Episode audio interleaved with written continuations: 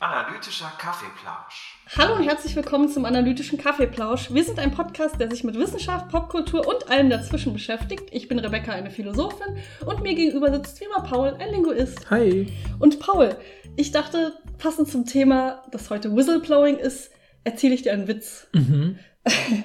Warum wurde der Schiedsrichter aus der Bundesliga gefeuert? Weil er ein Whistleblower war. Ja, Das ist, das ist schon der Witz, Ich ja. werde das direkt jetzt aufgreifen und sagen, das hat auch was, ein bisschen was mit der Etymologie von Whistleblowing zu tun. Sehr gut. Ich möchte nur kurz sagen, ich habe einfach überlegt, mit was kann ich einsteigen? Und dann Mhm. dachte ich, ich habe überhaupt keine Ahnung. Also gucke ich, ob es witzige Witze über Whistleblowing geht. Das ist ja Mhm. der, der Untergang des Podcasts, wo ich dann anfange, Witze zu erzählen. Ja, ich, Aber hey, ich denke, der Witz war vielleicht so in dieser kurzen Phase witzig, wo der Begriff noch recht neu war. Also wo Mhm. man den vielleicht noch nicht so im aller, wo man den vielleicht so mal in der Presse gelesen oder gehört hat, aber nicht, der ist ja jetzt relativ, glaube ich, das Gefühl so standardisiert. Also so, hast so. du schon mal gehört?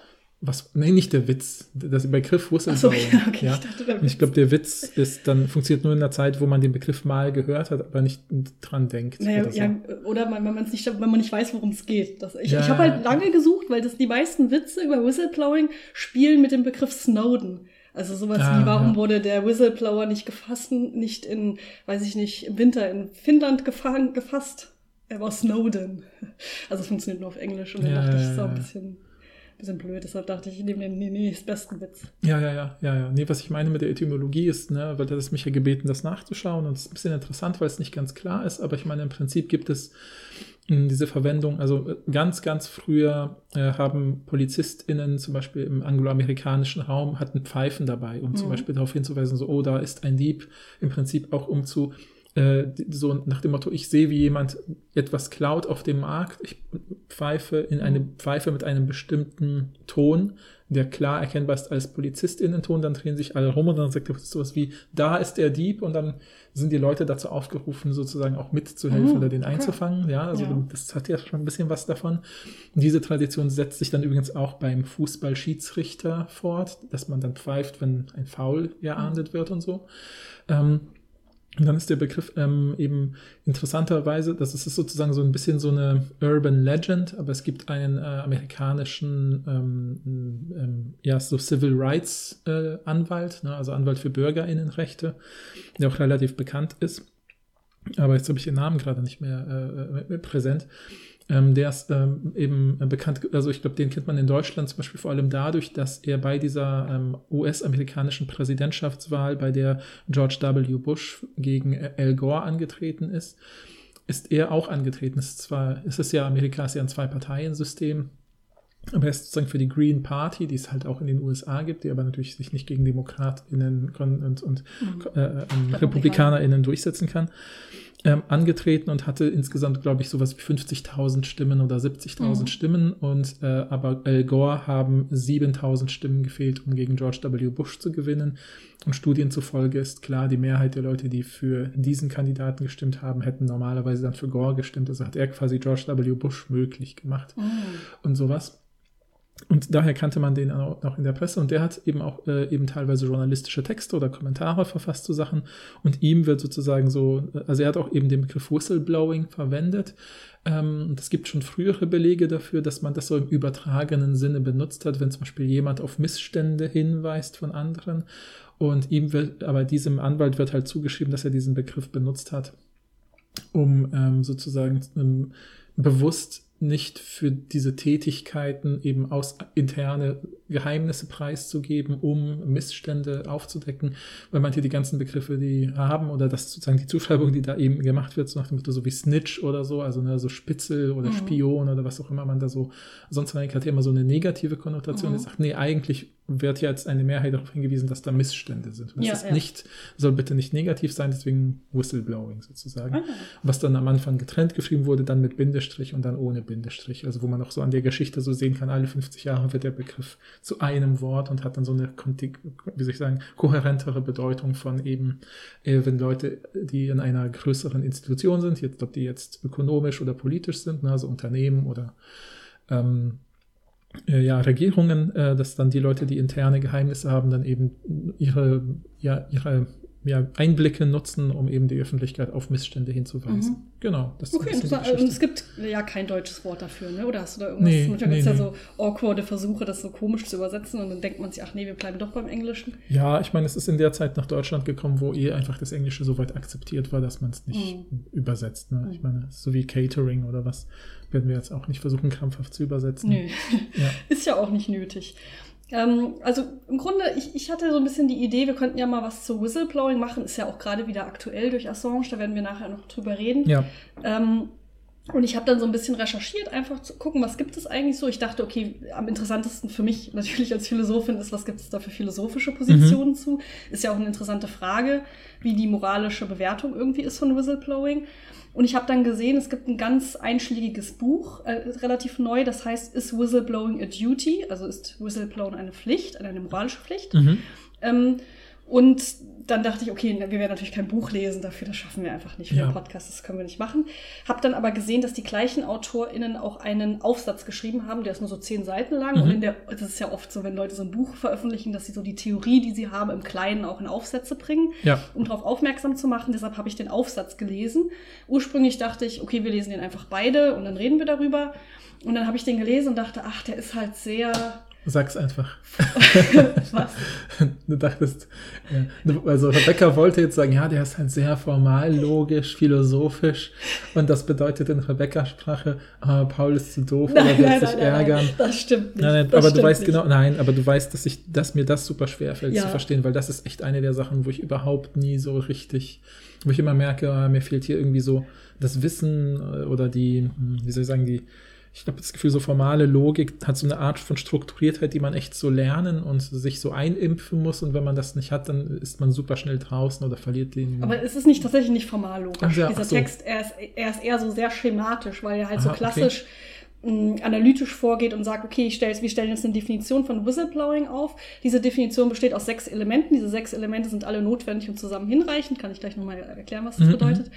Und dann äh, ähm, werden halt diese Charakteristika aufgezeigt und dann wird's immer so, gibt's immer so einen Anwendungsfall, das ist in dem Fall Edward Snowden, da werden wir Mhm. auch noch drüber reden, um zu gucken, ob das stimmt. Und dann guckt man so ein bisschen, was für normative Theorien kann man denn anwenden und Mhm, so. mhm, mhm. Also der ist nicht formal logisch oder so, der ist eher halt so sehr schematisch. Okay, Und ich, ja. meine, meine Angst war eher, dass du den total langweilig findest, den Text. Okay, ja. Und dann sagst, lass uns das doch nicht machen. Und weil ich aber so Lust hatte, das Thema zu machen, dachte ich, habe ich dann so sneaky einfach gesagt, ach, weißt du was, Paul, ich lese den Text. Ich habe das nicht so, ne, ich habe dir einfach gesagt, wir können es aber so machen, dass ich den Text lese und du äh, kannst dann die Fälle nachgucken, weil Ja, ja.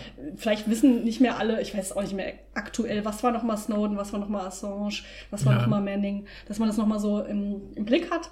Ja, ja. Und dann, dass wir uns so ein bisschen aufteilen. Na Also ich habe auf keinen Fall gedacht, dass du zu doof Ich bist. weiß, ich dachte ich wirklich, weiß. dass du Ich abgeschreckt bist von dem Text. Ja, das ja, war eher meine kann ich Sorge. mir vorstellen. Und ich meine, ich hatte ja auch einfach, das war ja auch total nett und rücksichtsvoll von dem, weil ich selber eine Tagung oder genauer gesagt einen Workshop organisiert Mhm. habe. Und das war auch einfach viel, äh, ja, so banale Orga-Arbeit wie, wann kommt der Kaffee, bis hin zu, oh, ich halte übrigens noch einen Vortrag am Anfang und einen Vortrag am Ende, um zusammenzufassen, Mhm. was passiert ist an innen. Und das ist halt ein sehr dichtes, tolles, super tolles, aber auch total dichtes Erlebnis. Und deswegen hätte ich nicht die Zeit gehabt, den Text intensiv zu lesen. Ja. Nachdem du mich schon letzte Woche dafür kritisiert hast, dass ich wie so ein Student bin, der den Text mal überfliegt und dann versucht dagegen zu argumentieren, weil er mit einem Wort sich besser auskennt, was im Äh, Text vorkommt, Äh, äh, dachte Gibt's ich, ja, ja, ich nehme das direkt an.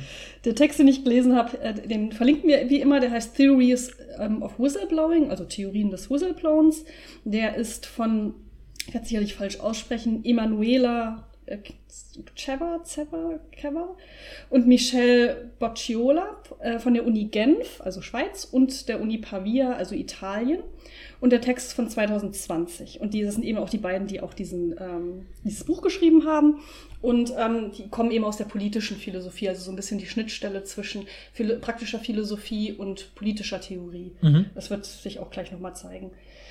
Ähm, also wollen, wie wollen wir denn vorgehen? Willst du erstmal die Beispiele erzählen, die du dir angeschaut hast, also die bekanntesten WhistleblowerInnen, oder soll ich ein bisschen den Text starten und du guckst, wo du einsteigst? Wie wollen wir das am liebsten, deiner Meinung nach? Ich glaube, ich kann ganz gut jetzt anknüpfen Okay. direkt und dann, ich werde das jetzt erstmal so ganz grob sagen. Ich habe noch viele Details mir notiert, die ich interessant fand, die ich auch interessant fand zur Diskussion. Also zumindest so wie du mir den Text angeteased hast, dass ich das Gefühl habe, ah, das sind interessante Aspekte in, bei diesen Fällen. Mhm.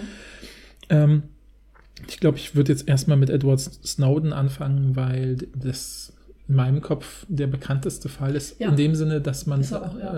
äh, äh, genau, also ich meine, es gibt ja noch Julian Assange, das ist nochmal eine andere Ebene, äh, finde ich, wegen Wikileaks und weil er sozusagen eine Plattform bietet, auf der diese, auf der sozusagen Whistle ist, also eigentlich, eigentlich, eigentlich ist er ein Meta-Whistleblower. Also ich werde dir Ja. auch gleich äh, äh, beweisen, warum er kein Whistleblower ist. Ah ja, interessant, Also mit- mit genau. Text. Ja, ja, ist interessant, Ja. genau, weil ich habe nämlich auch gedacht, hm, kann man den so dazu zählen halt. Ne? Aber er wird zumindest als Whistleblower bezeichnet. Aber es Mhm. ist, ei- eigentlich ist er im, im engen Sinne keiner. Und dann kann man sich fragen, ist das jetzt so eine interessante Sache, Ja, das ja, ja. herauszustellen oder nicht? Aber ja. Das Ich meine, ich glaube, das ist eine interessante Sache, weil ja, ähm, weil, also ich finde ich eh, weil, weil ich habe auch gesehen, dass zum Beispiel voll viele, also alle Fälle, die wir heute besprechen, äh, sozusagen auch Chelsea Manning und eben äh, Edward Snowden und, und, und Julian Assange haben ja immer auch in den USA, wenn sie ange weil sie ja da angeklagt sind, immer den Vorwurf der Spionage und so und Ja, auch die ja. Definition von Spionage ist super interessant. Ich finde das auch interessant. Ich bin aber auch Mhm. überrascht, dass das in diesem Text hier gar nicht vorkommt bei mir. Mhm. Ah, Also- interessant, ja, ja, dann könnte ich vielleicht ein bisschen was dazu sagen. Also, genau. Ähm,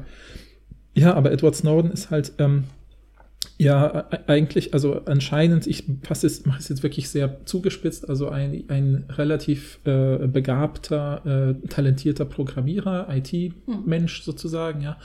Äh, und der eben ähm, eigentlich zum Militär wollte, dort bei einem Trainingsunfall sich die Beine so weit verletzt hat, dass er nicht was Physisches machen konnte. Also hat er eben angefangen, Computer Security, so Cyber Security Sachen zu machen und war dann eben bei allen möglichen verschiedenen so Geheimdiensten in den USA jetzt über sein Leben verteilt. Also CIA, ne, die Central Intelligence Agency, die NSA, die National Security Agency und DIA, Defense äh,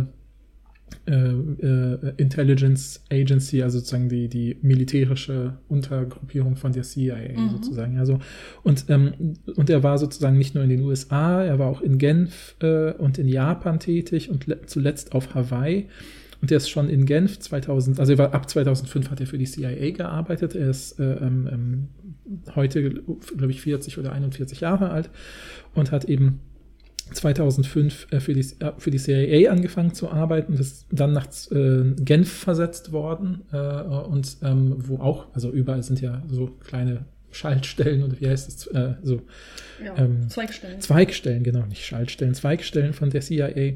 War, da war er in Genf und da ist er sozusagen, also das, und das ist schon wieder so eine Erzählung, die man dann nachträglich sozusagen, also das hat, haben dann die US-amerikanischen Behörden, nachdem er schon gewhistleblowt hat, gesagt, so ja, der ist uns schon 2007 aufgefallen. Das heißt, wir wissen eben natürlich nicht, stimmt Ja, das?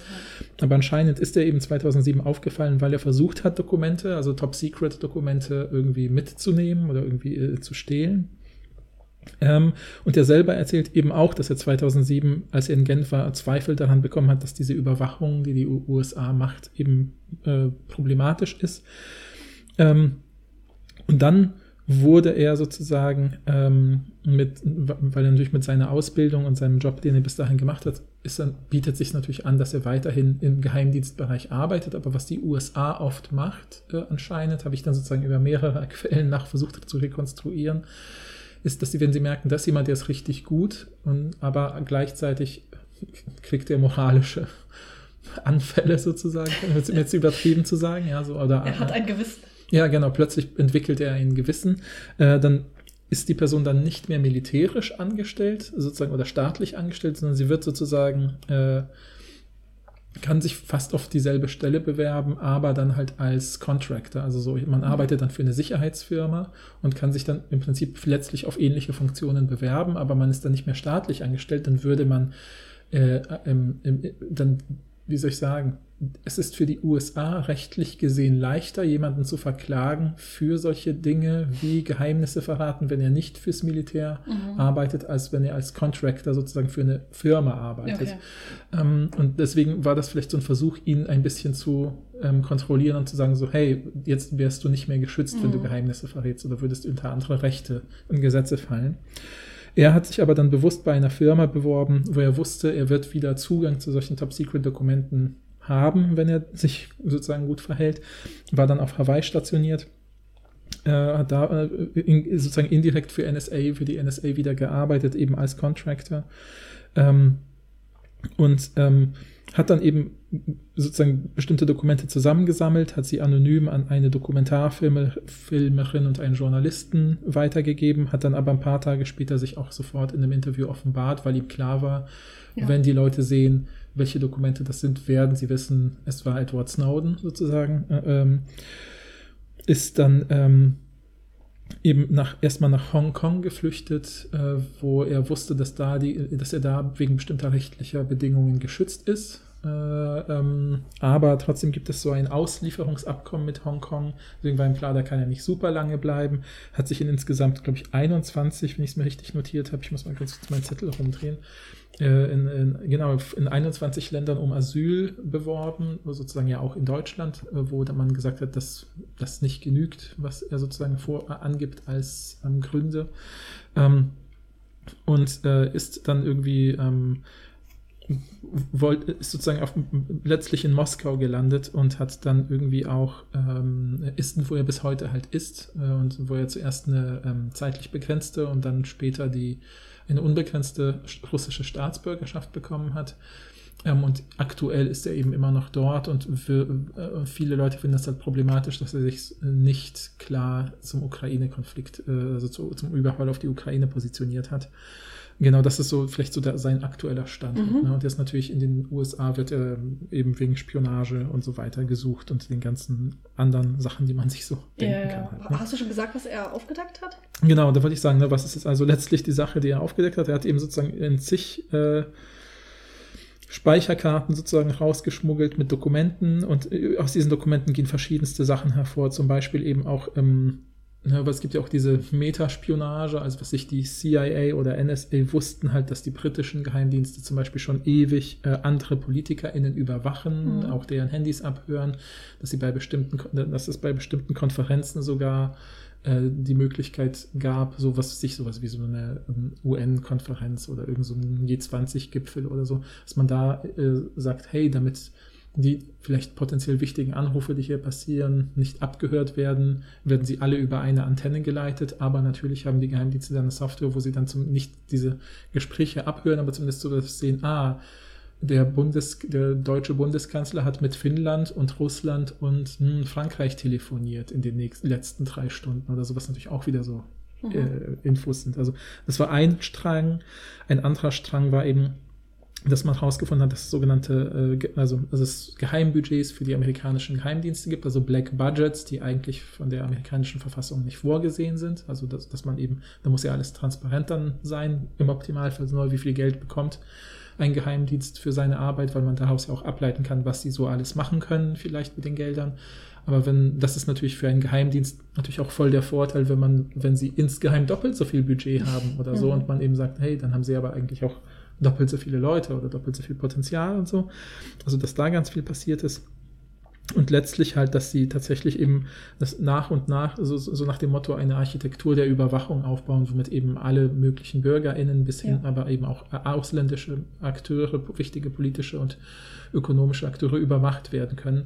Äh, und zwar im, und so nach dem Motto, ja, man macht's nicht, aber die Infrastruktur ist halt schon mal da, falls man es doch mal braucht. Ja, so, ne? Um ja. sowas geht es. Mhm. Und das hat er eben alles aufgedeckt. Und interessant sind halt viele Dinge, die er dann gesagt hat, warum er das gemacht hat. Vielleicht sind die aber spannender, wenn wir in Ja, dann lass uns genau, dann hebt ihr das mal auf.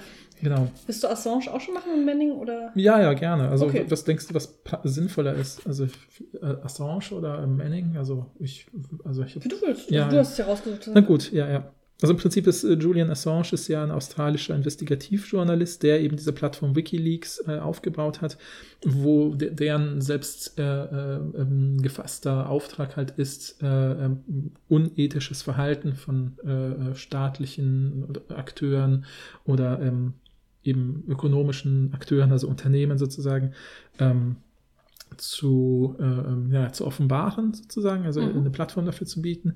Und letztlich sind halt eben, das ist sozusagen jetzt eigentlich die, mh, hm, ja, wie soll ich sagen, also die Arbeit, die er sozusagen gemacht hat oder ermöglicht hat, wird, da gibt es einfach ein Deutungsspektrum. Also mhm. es ist auch bei Snowden so interessanterweise. Also bei allen Fällen ist das so, dass, dass man sofort sieht und deswegen ist ja das Thema ja auch so spannend. Also glaube ich, weil man sieht, es gibt zig diese Menschen gewinnen gleichzeitig zig Preise und sammeln zig Anklagen Mhm. und werden irgendwie bei Asylverfahren abgelehnt aus verschiedensten Gründen, die halt irgendwie auch ein bisschen widerspiegeln, wie diese Länder zu Überwachung oder zu eben Auslieferung zu Bündnissen, internationalen Bündnissen zum Völkerrecht stehen. Also das, ist, das, sind, das sind diese, in diesen Personen bilden sich so Knotenpunkte von gesellschaftlichen Werten fast schon. Ja, das finde ich irgendwie total interessant. Voll. Und bei Julian Assange sieht man das halt am stärksten, weil irgendwie gibt es sozusagen auf dem einen Seite des Spektrums wird halt gesagt, okay, durch die äh, Dokumente, die dort zum Beispiel zum Irak äh, und zum, zu Afghanistan gepostet worden sind, sind zum Beispiel auch viele amerikanische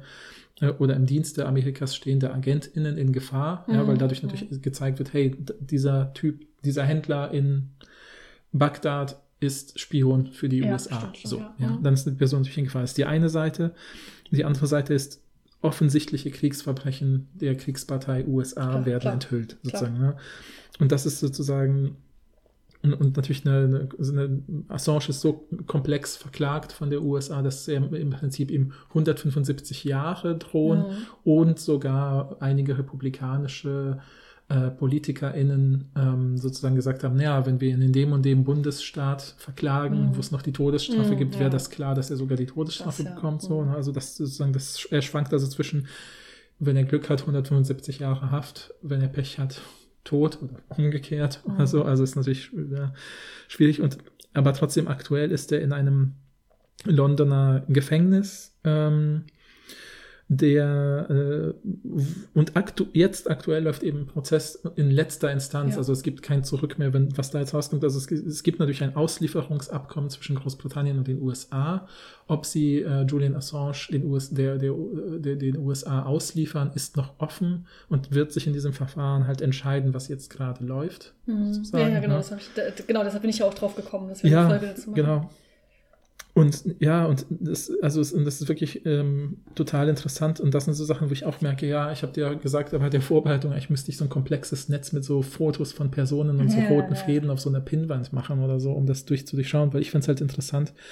Es gibt natürlich auch, das wissen auch viele über Assange, es gab ja in Schweden diese Vorwürfe, dass er ähm, zwei Frauen äh, sexuell vergewaltigt, also vergewaltigt haben Ja. soll. Genau, Mhm. ne? Ja. Äh, und ähm, diese, die stehen halt in Frage sozusagen und man weiß es einfach nicht genau. Es gibt halt zum Beispiel, es gibt den, und deswegen meine ich diese Fäden, die alles so vernetzen, weil diese Person, die ich jetzt beschreibe, ist auch relevant für den Fall Chelsea Manning. Und es gibt ja, es gibt ja die UN. Und bei der UN gibt es sogenannte, also als Posten die sogenannten Sonderberichterstatter. Das sind dann halt Fachleute für bestimmte ähm, rechtsstaatliche oder völkerrechtliche Fragen. Ja, und es gibt eben den ähm, schweizerischen Rechtswissenschaftler und Diplomaten Nils Melzer.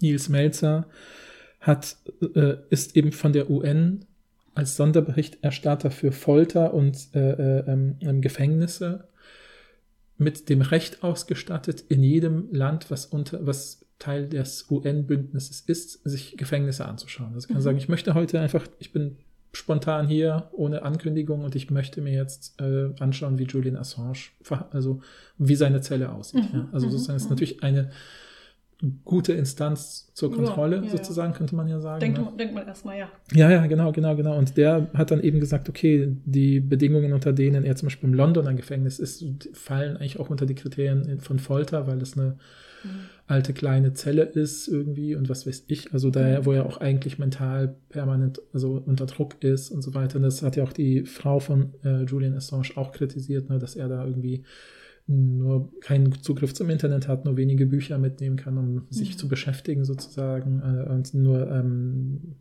zwei Stunden am Tag von den 24 Stunden nicht in dieser Zelle sein muss und so weiter, die sehr klein und eng scheint, äh, zu sein scheint, was wir ja nur wissen, weil Nils Melzer das dann auch irgendwie bestätigt hat. Er und er hat relativ sicher äh, Also Melzer jetzt. Melzer, genau, Melzer hat äh, gesagt, er hat, kann sicher nachweisen, dass diese ähm, ähm, Vergewaltigungsvorwürfe Konstruktionen sind, sozusagen Okay. von der US-amerikanischen Regierung, woraufhin die Frauen, die, ähm, die diese Klage eingereicht haben, auch Melzer verklagt haben, Mhm. woraufhin er sie zurückverklagt hat wegen Verleumdung, sozusagen. Also das Ja, heißt, okay. also das, da sind zig ungeklärte Also Prozesse. es ist einfach ein sehr Wir wissen es ja, Ja, auch genau, nicht. wir ne? wissen es also, nicht, wir wissen es nicht sozusagen. Man, man, kann ja auch gute Sachen gemacht haben, sozusagen ja. mit äh, irgendwie Wikileaks und dann aber auch furchtbare Dinge machen. Eben, ja, ja, genau. Also das ist das Wichtigste vielleicht auch in dieser Folge. Das ist natürlich, ne, ist, ich, immer wenn man Dinge narrativ verpackt, sind wir es halt gewöhnt, dass man in Geschichten gibt es immer Helden und Schurken und, und äh, Schwarz und Weiß und so. Und ich habe selber beim Recherchieren gemerkt, dass, dass immer, wenn ich gedacht habe, jetzt habe ich es im Griff und weiß, mhm. wer ist der Gute, ne, dann sehe ich, ah, Snowden positioniert ja, gut, sich. So funktioniert die Welt auch nicht. Ne? Nee, klar, aber das sind sind so die Muster, in die man so gerne im Kopf halt verfällt, wenn man sich mit Menschen beschäftigt. Aber mhm. sobald du siehst, ah, es geht hier um Völkerrecht, um solche komplexen Zusammenhänge und auch, wir wissen ja auch nicht nichts über Nils Melzer sozusagen, außer, ah, okay, er hat diesen UN-Posten und, ja, ja, und, so weiter. Und auch Wikileaks an sich ist ja in, in sich schon widersprüchlich, wie du ja auch gesagt hast. Was ja, hast du gerade gesagt? Snowden positioniert sich? Ja, wegen, wegen, wegen Ukraine und so, ne? dass man ja auch da sagt, also keine von den Personen, über die wir hier reden, ist irgendwie schwarz-weiß, sondern die sind alle grau. Ja, aber was auch absurd ist, niemand ist schwarz oder weiß. Ja, ja, ich weiß, ich weiß, aber ne, sobald man, ich meine, wir reden jetzt über super komplexe Sachverhalte, habe ich jetzt vielleicht 20 Minuten oder 15 Minuten gesprochen über drei Personen, ja, so. Und dann gibt es noch Chelsea Manning, ähm, äh, eben auch äh, IT-Militärexpertin, ähnlich wie Snowden von der Lebenslaufbahn, könnte man sagen. Äh, und ähm, 2010 eben verhaftet in den USA wegen äh, ähm, der Weiterleitung von Daten zu Wikileaks. Mhm. Kleiner, kleiner Fun Fact fand ich, also Fun Fact ist natürlich in diesem Kontext ein bisschen links, aber trotzdem irgendwie, wie hat sie es geschafft, Daten, äh, also war im Irak stationiert und hat über 400.000 Dokumente aus dem Irak-Konflikt sozusagen in einem Heimaturlaub vom Auslandseinsatz rausschmuggeln können mhm. auf äh, gebrannten CDs, auf denen mit Filzstift Lady Gaga draufsteht. okay, das ist, das ist episch. ja, ja, genau. Okay, cool, das wusste ich nicht. Ja, und diese Dokumente sind halt äh, natürlich auch im, könnte man auch eben wieder äh, ne, das gleiche Spannungsfeld wie bei Snowden stecken, äh, das, äh, oder auch eben bei, bei Assange, ne, dass man sagt, gleichzeitig durch diese Daten geraten auch Menschen in Gefahr, mhm. die im Staatsdienst, wenn es auch im Spionagestaatsdienst äh, ist, äh, sind. Ja, es ist halt immer so fürchterlich ja. so eine Kosten-Nutzen-Rechnung ja. äh, auch. Ne? Ja, und auch ne, wo, hat also 2010 verhaftet, äh, in 19 von 21 Anklagepunkten unter anderem eben Spionage äh, für schuldig befunden, mhm. für 35 Jahre Haft und 2017 äh, aber dann auch äh, von Obama zum Teil begnadigt, also für, mhm. für viele dieser äh, Anklagepunkte doch dann eben als irrelevant erklärt, dass die Haft dann beendet wurde zunächst. Mhm. Äh, aber trotzdem ist, ist sie im Militärdienst in gewisser Weise äh, äh, ähm, weiterhin, was aber auch so eine Möglichkeit ist, sie unter Kontrolle zu halten. Mhm. Und äh, bestimmte Anklagepunkte werden jetzt nochmal neu ausgehandelt und in dieser Zeit ist sie sozusagen auch an den einen bestimmten Ort gebunden, dass sie ist und wurde sogar teilweise eben, das, da kommt jetzt wieder Nils Melzer in, ins Spiel, in sogenannte Beugehaft äh, äh, ähm, gesteckt. Das ist sozusagen so etwas wie man hat zum Beispiel äh, vor einem Prozess oder in, im Verhör bestimmte Dinge zugegeben und gesagt und dann kriegt man gefragt, würdest du das auch vor einer Grand Jury, also ne, in einem Verfahren offiziell gegenüber der Öffentlichkeit sagen? Und wenn die Person sich weigert, kann man sagen, na gut, wir wissen es ja eigentlich, aber wir können, du musst es auch, damit es offiziell verfügbar ist, auch in der Öffentlichkeit preisgeben. Und dann werden die Leute in diese Beugehaft gebracht, in der sie äh, eben zum, unter anderem einen Suizidversuch gemacht hat. Und dann kam eben auch Nils Melzer wieder als Sonderberichterstatter vorbei, hat gesagt, nein, das sind unmenschliche, das ist Folter, das erfüllt alle Kriterien von Folter und, mhm. äh, und Erniedrigung und so weiter. Und äh, nach diesem Suizidversuch und eben Nils Melzers Einschreiten ist sie sozusagen wieder nicht mehr in dieser Beugehaft, aber immer noch auf, wartet auf bestimmte Urteile sozusagen. Okay, okay. Jetzt aktuell in Manhattan sozusagen, also New York. Ähm, genau, also das äh, und dann kommen auch noch so Aspekte hinzu, dass eben äh, Chelsea Manning äh, eben eine Gender Transition ähm, gemacht hat, die sie auch sozusagen erzwungen hat durch, diese, durch einen Hungerstreik 2016. Ja? Mhm. Also mhm. weil sie das schon immer schon länger machen wollte ähm, und aber dann natürlich durch diese ganze Haftgeschichte ab 2010 das nicht ging oder nicht mhm. ne? ja, ja. und ähm, hat es aber dann zum Glück sozusagen erzwingen können. Ne? Und was zum Beispiel, was man vielleicht wissen muss, ist so, wofür, wegen, wer ist Chelsea Manning? Oder warum kennen wir sie, sie, so gut? Das liegt halt daran, dass, also vielleicht, es gibt ja diese eine, ähm, diesen einen Clip, der dann auch sozusagen bei YouTube dann irgendwie überall geteilt wurde, der dann über Wikileaks dann äh, bekannt geworden ist, wo man eben sieht, wie amerikanische Kampfhubschrauber in Bagdad zum Beispiel eben sage ich mal, auf sehr losen Verdacht hin auf Gruppen von Männern mhm. schießen, obwohl das offensichtlich äh, so nach dem Motto, drei Gruppen von Männern bewegen sich auf amerikanische Soldaten zu. Bei einer davon sieht man klar äh, Gewehre und äh, Panzerfäuste, bei den anderen zwei nicht. Und dann wird eine Kamera, weil das nämlich eigentlich so Embedded Journalists waren, äh, auch als Gewehr gedeutet und diese drei Gruppen werden halt getötet, ja, mhm. beschossen und getötet. Doch ein Gebäude wird beschossen, weil man Schüsse von dort vermutet und so weiter. Also mhm. Also man sieht halt eben, es ist sehr locker und deswegen, das wird ja einmal in den USA als Collateral Damage, also Kollateralschaden bezeichnet und das Video ist dann so ein bisschen in die Medien eingegangen als Collateral Murder, also mhm. Kollateralmord, sozusagen also diesen Begriff des Kollateralschadens. Was auch ein furchtbarer Begriff ist. Also ja, ja, natürlich ist es ein furchtbarer Begriff, aber so Collateral Murder soll ja genau ja, das ja. wieder genau, sichtbar genau, machen. Genau. Es ist, also da werden eben Leute so mal so, wie soll ich sagen, ja, weil man oben in einem Hubschrauber sitzt und sagt, ja, das ist irgendwie so, das sind so schwarze Pünktchen, ich schieß mal rein, so auf mhm. meinen Bildschirm. Und so, das ist halt natürlich, ne, das sind offensichtliche Kriegsverbrechen, sozusagen, mhm. ja, so auf Verdacht an Gruppen schießen, also zumindest auf, also in, äh, sind das ja ähm, Kriegsverbrechen, äh, weil die USA sich ja ähm, an bestimmte, verpflichtet hat, an bestimmte Kriegsrechte zu halten. Ja, ja. Also verstößt sie dagegen. Offensichtlich müsste damit umgehen.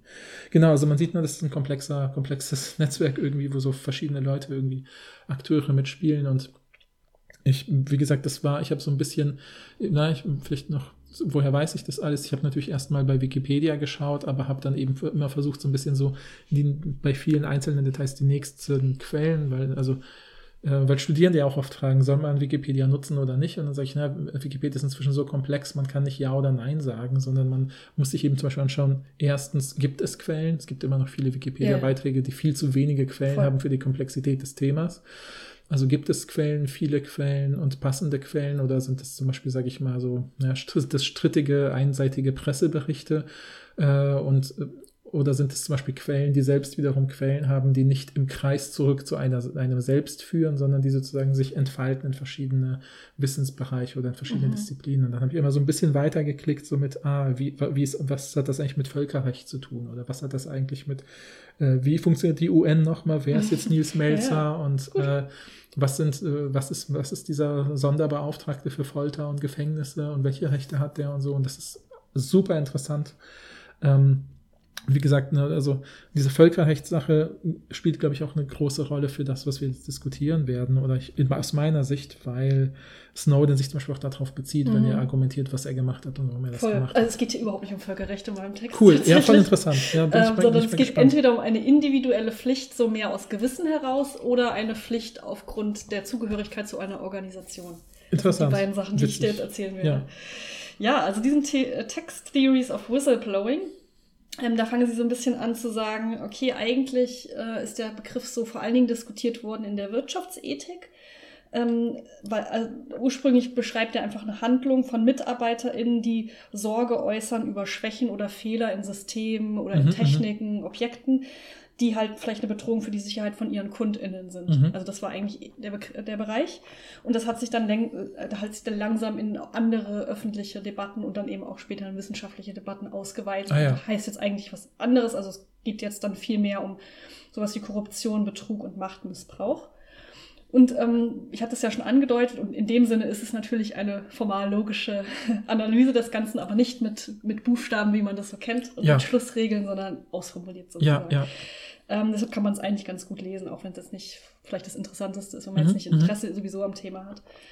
Also die Definition äh, lese ich dir jetzt erstmal vor. Und das wird jetzt sehr schematisch wahrscheinlich wirken, weil das äh, daran liegt, dass sie sozusagen eine Definition aufstellen und sagen, in dieser Definition kann man sechs Charakteristika herausarbeiten und die erklären sie dann und dann wird es, glaube ich, auch klar. Ja. Also die Definition ist, Whistleblowing ist eine Praxis, bei der ein Mitglied einer rechtmäßigen Organisation freiwillig ein Fehlverhalten meldet, das angeblich in dieser Organisation vorkommt, mit dem Ziel, eine Korrekturmaßnahme zu veranlassen. Mhm. Das sind sozusagen das ist die Definition. Ziemlich gut. Also übersetzt jetzt von mir Also es ist natürlich. natürlich so ein bisschen abstrakt, aber ich glaube, äh, es war eine gute Idee, zuerst die Fälle Ja. zu erzählen, weil jetzt merkt man, ja, das passt doch erstmal irgendwie. Ne? Also vielleicht bei Assange nicht. Es sind also äh, da drinnen dann sechs Charakteristika. Das erste ist die Handlung. Mhm. Also Whistleblowing ist eine sehr spezifische Handlung, nämlich ein Bericht, also Report. Mhm, Das ist ja mhm. ein Aufdecken sozusagen, offenbaren und das ist ja oft in Form von einem Bericht. Ja. Und das, äh, dieser Bericht ist dann entweder offen, also eine öffentliche Anschuldigung, oder vertraulich über bestimmte interne Kanäle Mhm, weitergeleitet. Ähm, das kann natürlich autorisiert oder nicht autorisiert auch sein äh, Mhm. von der Organisation. Ähm, dann ist es äh, ein ganz spezieller Gegenstand, der betroffen ist beim Whistleblowing, nämlich ein Fehlverhalten in Mhm. einer Organisation, also Fehlverhalten. Was für Fehlverhalten? Naja, es kann äh, etwas Systematisches sein, also etwas, was häufiger vorkommt, ständig Mhm. vorkommt.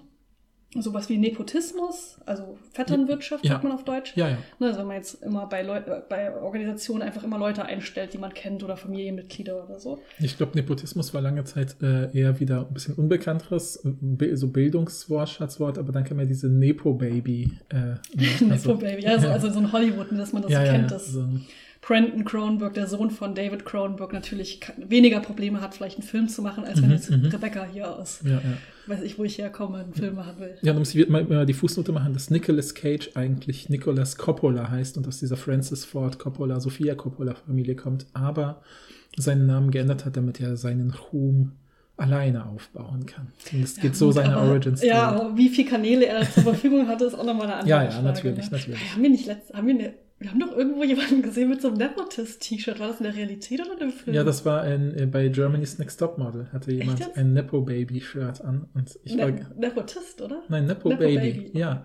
Und ich dachte, das ist das beste T-Shirt der Welt. Ja, ja. Ja, die Story wüsste ich gerne. Germany- Direkt gezeigt, dass man Germany's Wir waren wieder nur der Forscher von Germany's. Next Top Model. Das ja, ist ja, ja, ganz Nein, klar. nein, wir machen das aus Forschungsgründen. Ach wir werden so, dazu irgendwann eine Folge Achso, machen. okay. Also systematisch oder es kann natürlich auch gelegentlich ein Fehlverhalten geben, sowas wie Veruntra Veruntreuung kann ja auch einmalig so zum Beispiel sein. Ja, Und was für eine Art von Fehlverhalten ist es? Es kann etwas Ungesetzliches sein, zum Beispiel Bestechung, etwas Unerlaubtes, äh, zum Beispiel die Verletzung von bestimmten Standards mhm. äh, in diesem Be Bereich, in diesem Unternehmen. Oder es kann natürlich moralisch unzulässig sein, wie sexualisierte Gewalt zum Beispiel. Das kann ja auch äh, aufgedeckt werden. Ne? ja klar, klar. Ähm, so, wer sind die AkteurInnen? Nicht alle, die Fehlverhalten melden, sind WhistleblowerInnen, sondern damit du ein WhistleblowerIn bist, musst du innerhalb aus der Organisation selbst kommen. Mhm. Mhm. Und das, das heißt nicht, dass du immer noch da arbeitest, aber dass du mindestens temporär da mal gearbeitet hast. mhm. Nur dann bist du auch Whistleblowerin. Das ist ein Unter man kann also einen Unterschied machen zu etwas, was sich Bellringing nennt. Das kannte ich vorher auch nicht. Das ist das andere. Das sind einfach sozusagen aufmerksame BürgerInnen von außen, die ein Fehlverhalten melden. Mhm. Mhm. Das bezeichnet man als Bellringing. WhistleblowerInnen sind innerhalb einer Organisation. Okay, ja, interessant. Ja. Ähm, genau, welcher äh, Ort ist es? Es sind Organisationen. Ähm, das können öffentliche oder private Organisationen sein, also auch Schulen und Unis zum Beispiel Mhm. fallen natürlich auch darunter. Äh, die sind ja auch vielleicht so im Spannungsfeld sogar zwischen öffentlich und privat, je nachdem. Ja, ja, klar. Und es müssen sogenannte rechtmäßige Organisationen sein. Wenn man zum Beispiel Fehlverhalten der Mafia offenlegt, nennt man das nicht Whistleblowing, sondern sind das InformantInnen, Mhm. weil die Mhm. Mafia keine rechtmäßige Organisation ist. Interessant, ja, voll gut. Mhm. Ähm, genau, wer sind die AdressatInnen? Also an wen äh, richtet man sich beim Whistleblowing? Das kann entweder intern sein und oft passiert das ja auch zuerst intern, dass man das den Vorgesetzten zum Beispiel meldet oder Meldestellen innerhalb der Organisation. Aber es kann auch extern sein, das wäre dann zum Beispiel die Polizei oder die Medien. Mhm. Und oft ist es ja so, dass man es erst intern versucht und wenn es nicht klappt, Mhm. dann wendet man Mhm. sich extern an die Medien zum Beispiel. War übrigens auch in vielen dieser Fälle hier so. Ne? Genau. Also, ja. Und das Ziel ist eben, äh, also Whistleblowing ist eine zielgerichtete Handlung und das Ziel ist, dass sich etwas am Status quo zum Positiven ändert. Also es ist Mhm, eine Korrekturmaßnahme, das sagen sie extra. Also sie schreiben zwar, natürlich können WhistleblowerInnen auch egoistische Einzelmotive haben, zum Beispiel irgendwie Rache oder so, weil sie Ja. gefeuert wurden oder irgendwas. Aber eigentlich, damit man wirklich von Whistleblowing spricht, muss das eigentliche Ziel eine positive Veränderung des Status quo sein. Das ist tatsächlich eine Korrekturmaßnahme. Ja, ja, ja, ja, ja. Finde ich auch irgendwie plausibel. Also, weil ich meine, natürlich, also es mm, mm, ach, wie soll ich sagen? Also, das ist so ein bisschen wie, wenn, wenn man, der, man in der Linguistik zum Beispiel darüber spricht, was machen Pressetexte. Jetzt könnte man natürlich sagen, so, ah, ja, alles Mögliche und sie wollen irgendwie auch, ne, ne, erstmal wollen sie informieren und berichten, was so passiert, aber wir wissen ja alle, es gibt ja auch Boulevard und Zeitungen und die versuchen mit irgendwie möglichst reißerischen Stories zu verkaufen, Dinge zu verkaufen oder so, aber letztlich kann man natürlich immer noch sagen, ah ja, aber das sind vielleicht zusätzliche Funktionen, die, sage ich mal, durch bestimmte ja, systematische, in dem Fall ökonomische Bedingungen sehr stark geworden sind äh, als Parallelfunktionen. Aber wenn eine Zeitung gar nicht irgendwie diesen Berichtscharakter hätte, sondern anfangen würde, ähm, fiktionale äh, Texte zu publizieren, sozusagen, also ne, eben nicht Lügen, Mhm. sondern die Lügen tä- täuschen ja dann vor, trotzdem ein Bericht zu sein. Ne, also die Berichtsfunktion bleibt sozusagen im Geiste auch Ja, der Leute, ja. die Lügen erhalten. Aber wenn sie sagen würden, ja, wir haben gemerkt, hey, wir von der Bildzeitung haben gemerkt, unsere ausgedachten Geschichten ver verkaufen sich viel besser. Also unsere ausgedachten Geschichten es ist gleich Lügen verkaufen sich besser als die Wahrheit. Ab jetzt äh, haben wir uns entschieden, nur noch äh, ausgedachte Geschichten Mhm. zu machen. Also und den markieren das so. Ja, ja, das ist wissen natürlich, ja, ja, ne? genau. Ja, nur noch ausgedachte Geschichten zu verkaufen. Ähm, dann würde man eben sagen, das ist gar keine Presse mehr oder gar keine Ja. Zeitung mehr. So, und Genau, so ich- ähnlich ist das. Ja, ja, genau. ja. Mhm. Und diese sechs Charakteristika oder Eigenschaften sind halt alle notwendig, aber nur zusammen hinreichend. Und das bedeutet, dass jede einzelne von diesen Eigenschaften muss vorkommen, damit wir Mhm. von Whistleblowing sprechen. Aber sie reichen alleine nicht aus, sondern Mhm. sie müssen alle sechs vorkommen. Nur Ja. dann sprechen wir zusammengenommen Okay. von Whistleblowing. Mhm, mhm. Und dann wenden sie das auf Snowden an. Also ich habe dann kurz gelesen, in dem Buch ähm, nehmen sie immer zwei Fälle, nämlich Snowden und Manning. Mhm. Ähm, in dem Text machen sie aber primär Snowden. Okay. Also ist Snowden ein Whistleblower? Also erstmal kann man sagen, die Handlung. Ne? Mhm. Ähm, er hat einen unautorisierten Bericht über geheime Informationen preisgegeben. Stimmt Mhm. also. Der Mhm. Gegenstand ist tatsächlich ein Fehlverhalten, nämlich Missbrauch zum Beispiel vom Recht auf Privatsphäre. Mhm. Dann ähm, war Snowden zumindest temporäres Mitglied der NSA, passt also auch. Ja. Äh, Ort war eine Regierungsorganisation, Ja, passt ja, auch. Und ähm, er hat erst versucht, einen internen Bericht auszufüllen und dann hat er sich an die Presse gewandt. Mhm, also mhm. das weiß ich gar nicht, ob du das gesagt hast, aber zumindest Nee, das habe ich nicht gesagt, ja, Ja. aber ich dachte, das hat jetzt nicht so eine Relevanz gehabt. Offensichtlich schon. Ja, ja, nee, hat ja, hat ja eigentlich auch eine Relevanz. Und Also, das Ziel war natürlich die Korrektur eines moralischen Problems und damit Mhm. die Verbesserung der Status quo. Deshalb Mhm. ja, er ist ein Whistleblower. Mhm. Wer nach dieser Definition aber kein Whistleblower ist, ist Julian Assange.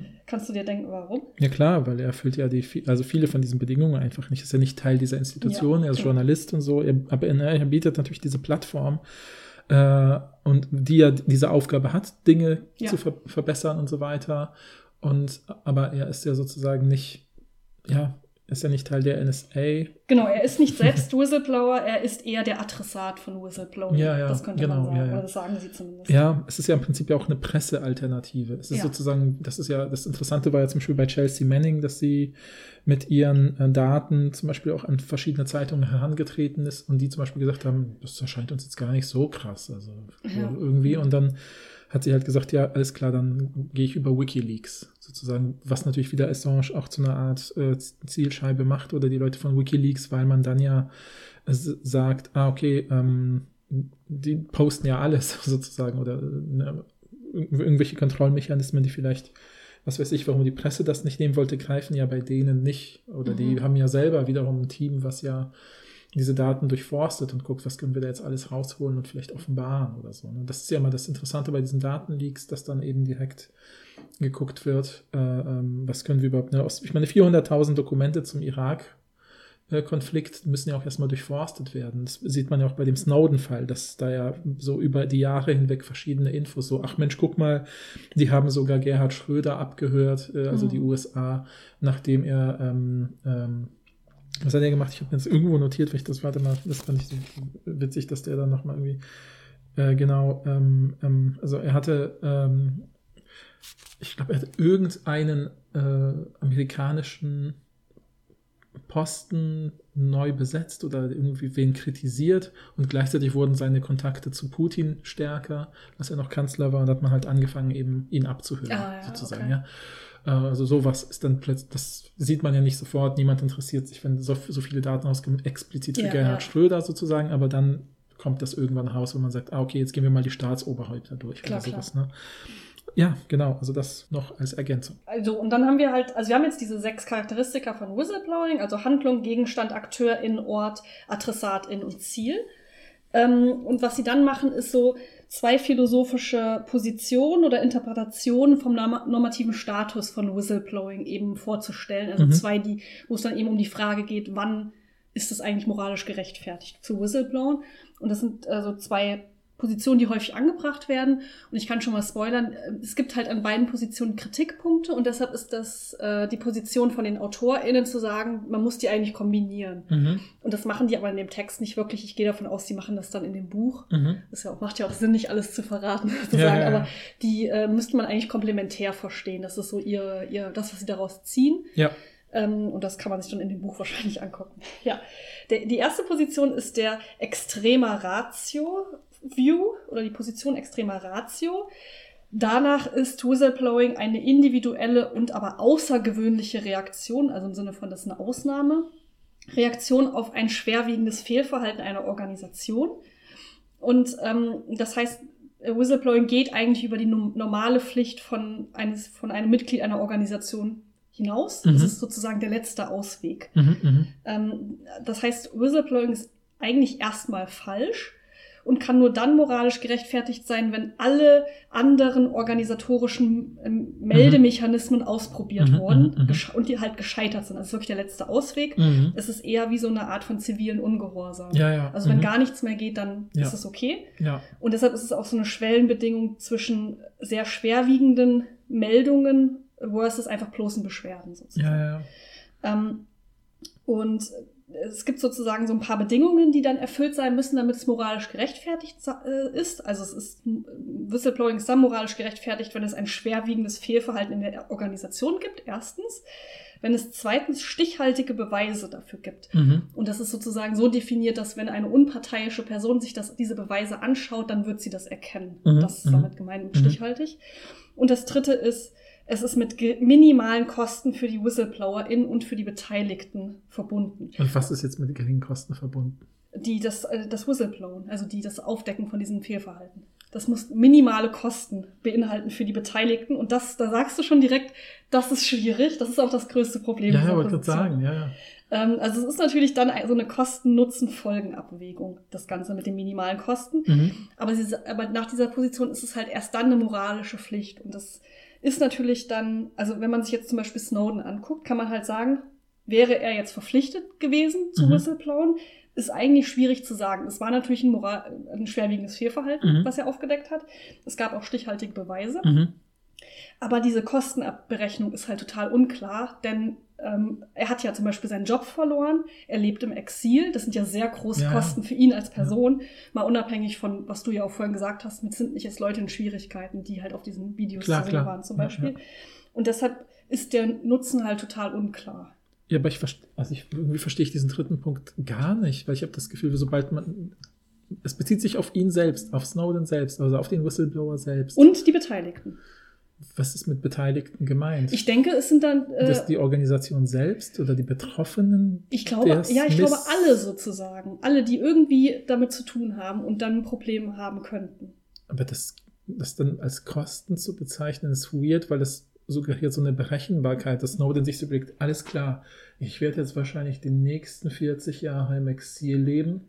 Das, dem gebe ich mal minus 100 Punkte. Ja. Potenziell rette ich aber äh, oder äh, sorge ich dafür, dass das amerikanische Militär ab jetzt moralischer handelt. Wie wahrscheinlich ist das denn? Wahrscheinlich eher unwahrscheinlich, naja. Aber immerhin weiß dann die Öffentlichkeit Bescheid und wird vielleicht nicht mehr den Irak-Konflikt Mhm. unterstützen. Mhm. Dann, da würde ich mal plus 10.000 Punkte geben. Dann bin ich ja mit meinen 100 irgendwie, ja, bin ich bei 9.900 Punkten. Ähm, aber ein paar amerikanische Spione oder äh, na, na, ja, InformantInnen äh, werden dann in Gefahr kommen. Da muss ich noch ein paar Punkte abziehen. Mhm. Dann bin ich bei plus 200. Alles klar, ich mach's. Ja. So. Vielleicht, ja. Also ich, ich könnte mir vorstellen, dass es bei so weniger drastischen Sachen vielleicht ein bisschen einfacher funktioniert. Also wenn du jetzt sagst sowas wie, okay, ich war jetzt beim Vorstellungsgespräch dabei in meiner Organisation ähm, und habe halt mitgekriegt, da, da ist Vetternwirtschaft passiert. Mhm, mhm, Und dann ähm, überlege ich jetzt, ob ich das sage. mhm, Und jetzt weiß ich aber halt zum Beispiel, dass ich meinen Job verlieren werde. mhm. Und dass jetzt aber gerade, ähm, weiß ich nicht, äh, ich jetzt meine Tochter aufs College schicken will und keine Ahnung, dass die Person ja eigentlich auch ganz gut ist, die jetzt genommen wurde. Und die Mhm. Person, die jetzt nicht genommen wurde, wegen der Vetternwirtschaft, die hat ja auch einen anderen Job bekommen. Mhm. Und es gibt halt Mhm. sozusagen dann innerhalb von dieser Position so zwei Rechtfertigungsstrategien. Äh, Das ist einmal Schaden. Wir haben- Wir reden oft über Schaden. Natürlich ist Ja, es wieder ja. Schaden. Ähm, Und die Regel, Faustregel wäre sowas wie, ein Mitglied soll die Whistleblown, das Whistleblown, Mhm. die Pfeife blasen. Nee, das hört sich oh, direkt, direkt awkward an. Naja, voll, voll. Wenn, Alarm schlagen. Alarm schlagen, wenn ein ernsthafter Schaden gestoppt oder vermieden werden kann und Mhm, wieder diese mhm. stichhaltigen Beweise und geringen Kosten gibt. Also Schaden ist da Mhm, sozusagen mhm. das, was wichtig ist. Ähm, und das passt ja auch zu Snowdens Motiv. Aber die Kritik daran ist, dass es halt sehr konsequenzialistisch gedacht ist. Natürlich Mhm, also sehr auf mhm. die Folgen Ja, klar, und diese klar. Berechenbarkeit. Und man sich eben so bei sowas fragen kann wie, ja, aber was ist denn zum Beispiel mit Vetternwirtschaft? Das ist ja ein Fehlverhalten. Soll man das jetzt nur nicht melden, weil der Schaden vielleicht nicht so groß ist? Das ist ja, Ja, ja, schon auch, wenn man das jetzt moralisch ähm, sich anschaut, ist ja schon auch nicht so befriedigend, wenn man ehrlich ist. Ja, ne? ja, absolut. Und das zweite ist Komplizinnenschaft. Ähm, also das Gegenmodell zum Schaden. Es ist immer noch die gleiche Position extremer Ratio, aber Ah, die ja, Frage ist, okay. wie rechtfertige ich, Okay. wie, wie, wie Ja, ja. beurteile ich? Ist das entweder Schaden oder Mhm, Kom mhm. Komplizinnenschaft?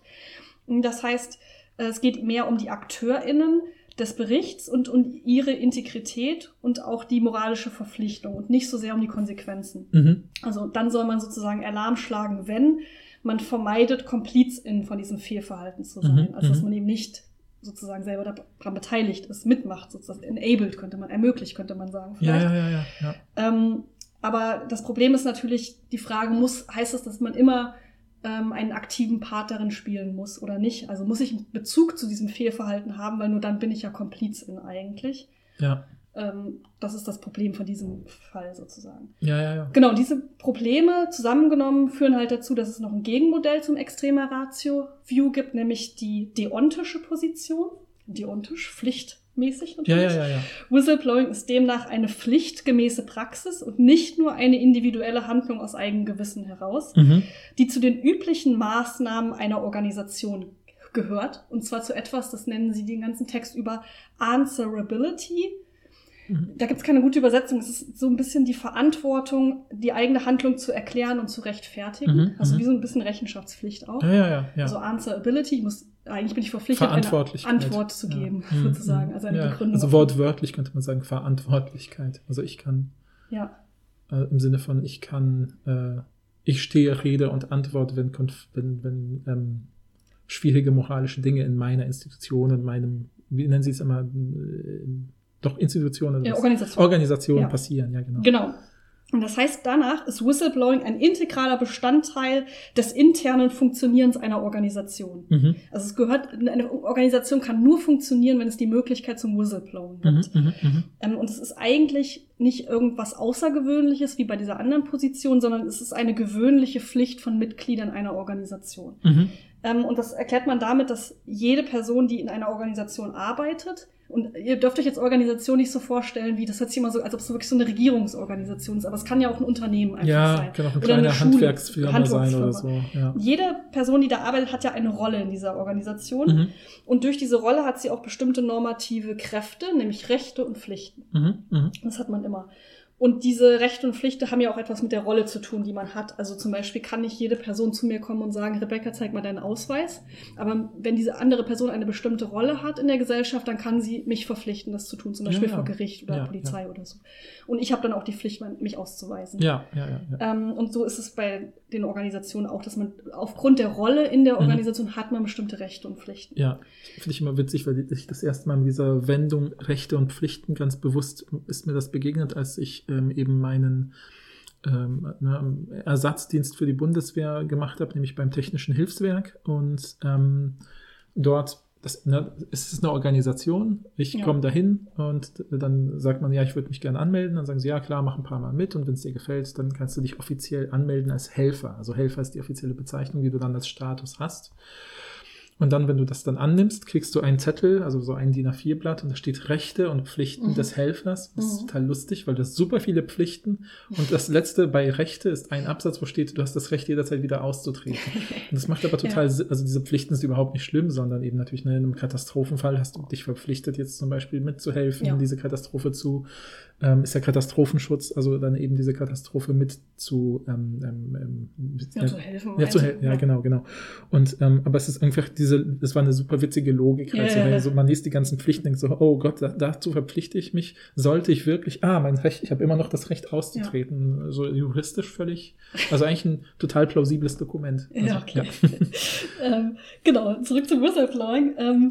Der, der Gedanke ist, dass Mitglieder einer Organisation es sich gegenseitig schulden, ihren Rollenverpflichtungen nachzukommen. Das hat etwas wunderbar. Amtsverantwortung. Ich bin auf dieser Seite. Okay, ich dachte, das- ich, ich dachte die ganze Zeit, das ist so sehr, sehr so bürokratisch gedacht irgendwie. Aber ich finde es dir super idealistisch gedacht. Ja. Also, weil man sagt, es gibt natürlich, also ich finde zum Beispiel, das finde ich total, ich, sorry, dass ich wieder eine Anekdote Ist okay. einstreue, aber das fand ich total lustig. Ich habe mal eine, mh, für meinen Chef eine, eine ähm, Klausuraufsicht gemacht mit anderen Mitarbeitenden meines Mhm. Chefs. Haben wir quasi auf einen riesigen Hörsaal aufgepasst halt. Ne? Und ähm, ich gelte unter meinen KollegInnen als jemand, der so super locker mit Studierenden Mhm. ist und irgendwie total nett und so nicht, ach ja, mein Gott, die Hausarbeit nehme ich auch noch einen Monat später Ja. an und die anderen sind so, wenn die Hausarbeit nicht um Mitternacht da ist, dann Ja. nehme ich sie gar nicht an oder so. Ja. Also das ist ein Extrempol natürlich.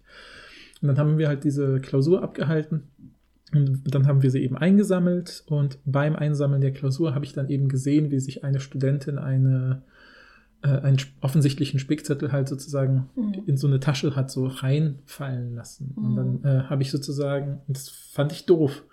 Und Mhm. Aus diesen ja. Gründen. Also Ja, aus, weil ich dachte, das ist sozusagen, das ist so, so funktioniert aber nicht, dass die, die, die Pflichten und Rechte sozusagen, das ist unfair gegenüber allen anderen Ja, hier. Sozusagen. Mir Klar, geht es nicht um diese Einzelperson. dafür. Dabei, Und ich denke so, haha, ich bin sadistisch und erwische sie jetzt, sondern ich denke halt so, das ist super unfair gegenüber allen anderen. Klar, und dann klar. bin ich halt so, weil es in einem Hörsaal war, so richtig äh, awkward über, weil ich wusste, die Person geht jetzt gleich, weil sie hat ihre Klausur schon abgegeben. ja.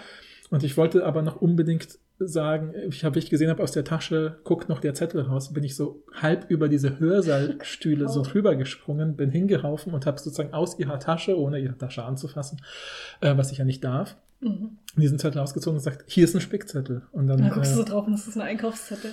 ja, nee, es war halt super, offensichtlich, weil sie hat Ja, so einen. Aufstand betrieben, das so Ja. ganz heimlich zu machen, aber ich Ja. habe es halt zufällig aus einem Winkel gesehen, dass mir klar war, das muss einer sein halt. Ja, und dann, äh, ähm, und dann hat sie es auch direkt zugegeben und war dann so, äh, ich hätte EBE durchgefallen oder sowas. Ne? Und Trotz des Spickzettels. ja, ja, Ah, also ja. behauptete die Studentin zumindest okay. sozusagen.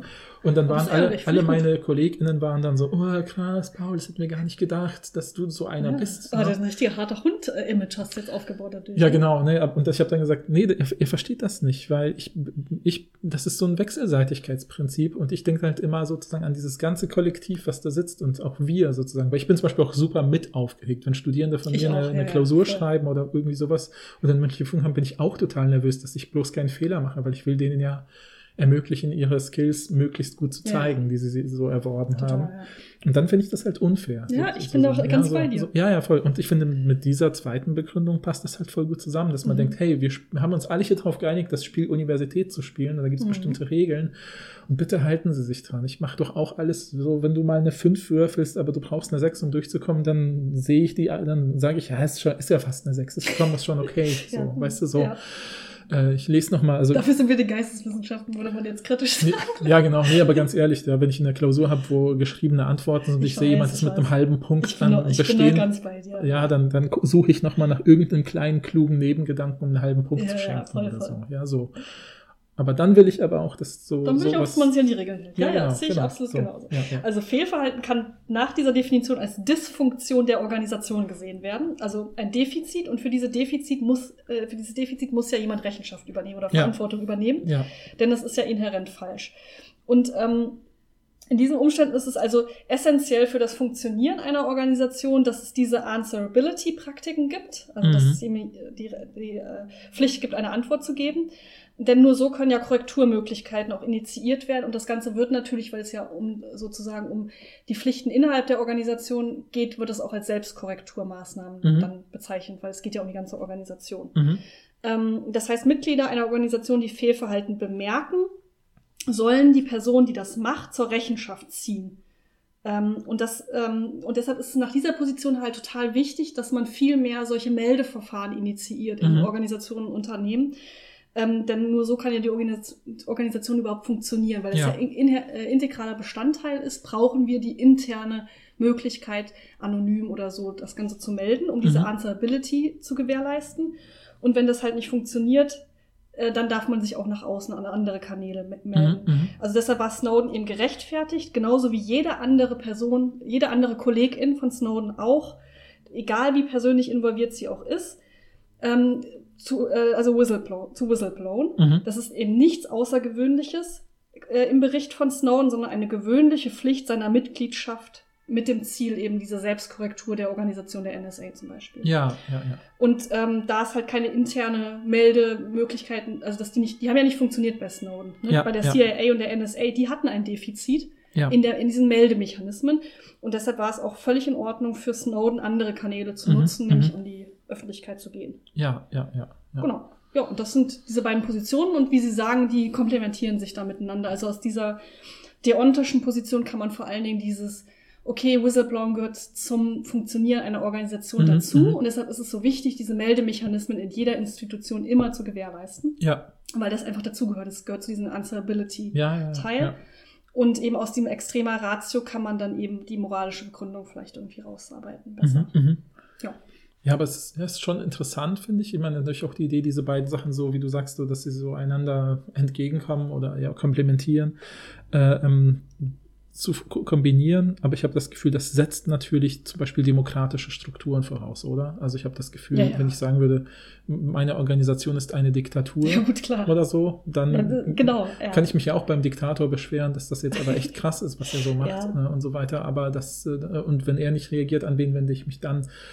Und, äh, ähm, und wahrscheinlich die Art, wie er reagiert, wird nicht mich begünstigen, sozusagen. Ja? Und das finde ich irgendwie interessant vor dem Hintergrund von eben Snowdens Begründungen, weil ich habe eben so in, in verschiedenen Interviews mit ihm so ein bisschen durchgescrollt, also jetzt natürlich nicht super detailliert, äh, wo er eben begründet, also wo er gefragt wird, warum er das gemacht hat. Und, und, und Mhm. habe jetzt ähm, deiner Argumentation total genau zugehört und dachte, ja, das macht alles voll Sinn, weil er natürlich ähm, ne, also die sechs Kriterien erfüllt, er hat sie auch intern versucht und dann eben dann erst extern gemacht und so.